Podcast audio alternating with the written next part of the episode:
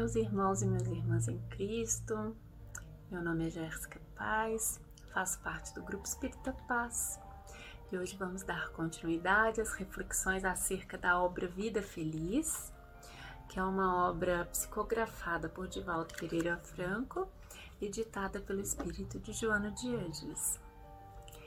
Que o nosso coração esteja aberto, inundado com a paz do nosso Mestre Jesus para que possamos apreender aquilo que mais precisamos no momento do que vamos refletir agora. A nossa leitura de hoje é o capítulo 75, vamos falar sobre melindres.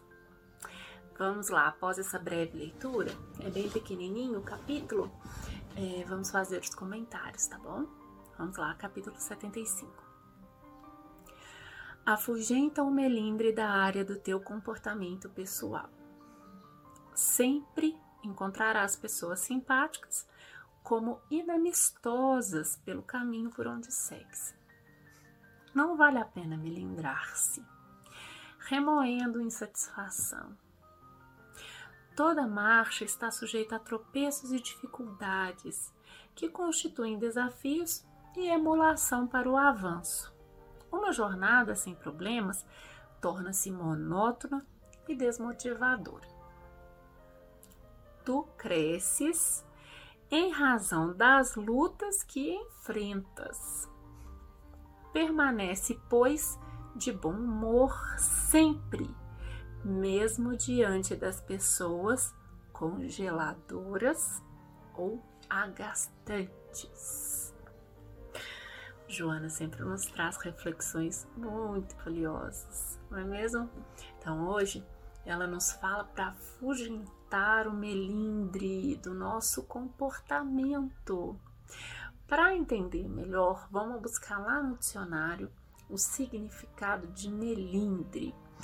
Melindre é um sentimento de vergonha, pudor, recato, escrúpulo.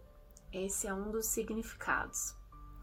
Mas vamos lá buscar o segundo significado, que vai ser bastante rico aqui para nossa reflexão. Melindre é a disposição para se ressentir, se, def se ofender, geralmente por coisa insignificante. É a nossa suscetibilidade. Bom, gente, então olha só quantas vezes nos deparamos com situações, com pessoas, às vezes do nosso convívio, às vezes pessoas que amamos, às vezes um atendente de uma loja, às vezes, enfim, situações cotidianas as mais diversas possíveis, em que o comportamento do outro ou a fala do outro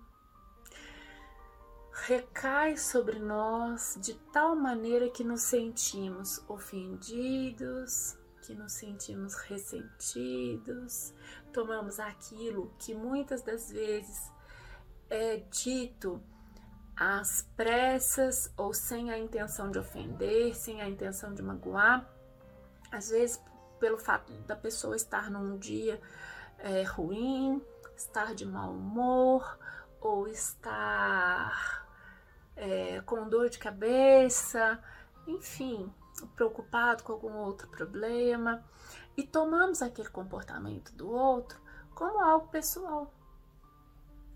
E aí nos ofendemos e nos ressentimos, ou muitas das vezes, mesmo que a intenção do outro tenha sido a de nos ofender e a de nos magoar, aquela ofensa e aquela mágoa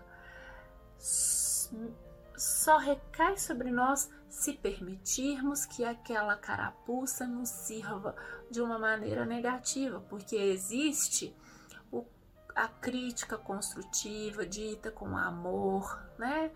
Em que a carapuça vai nos servir, mas aquilo tomamos de uma maneira carinhosa, tomamos como uma oportunidade de aprendizado.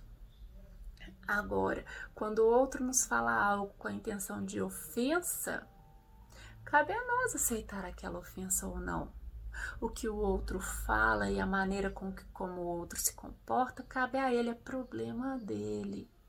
Mas a maneira com que a maneira que nós nos comportamos, esse sim é um problema nosso. E Joana nos aconselha: mantenha sempre o bom humor, mesmo diante das pessoas congeladoras, né? Mesmo diante dessas asperezas. É muito difícil isso. Mas ela também nos fala aqui, ó, tu cresces em razão das lutas que enfrentas. Ela nos fala que sempre encontraremos tanto pessoas simpáticas quanto pessoas inamistosas. Mesmo que aquela aspereza seja é, proposital, ou que seja o jeito da pessoa mesmo, ou que aquele tenha sido apenas um momento ruim do outro, mantenhamos o bom humor, até porque o outro que está se comportando dessa maneira precisa da nossa doçura, do nosso sorriso. Não é a gente ser bobo diante das circunstâncias ruins. Não é isso. Não é permitir que o outro diga o que quiser. Precisamos nos impor, precisamos impor respeito. Mas não precisamos nos ofender, não precisamos brigar, não precisamos cair no melindre.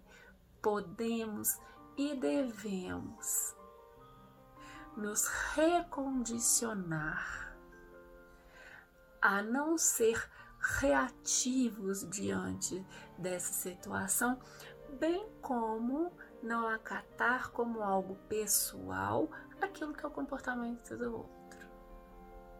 Então, que no dia de hoje, diante de situações delicadas como essa, nós possamos lembrar dessas reflexões que Joana nos traz e que possamos dar um primeiro passo em busca desse bom humor, mesmo diante da aspereza alheia.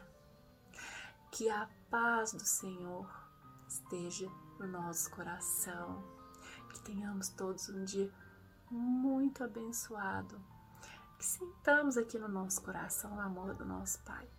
Isso só cabe a nós, o amor dele está aqui, ó, em toda parte, a todo tempo.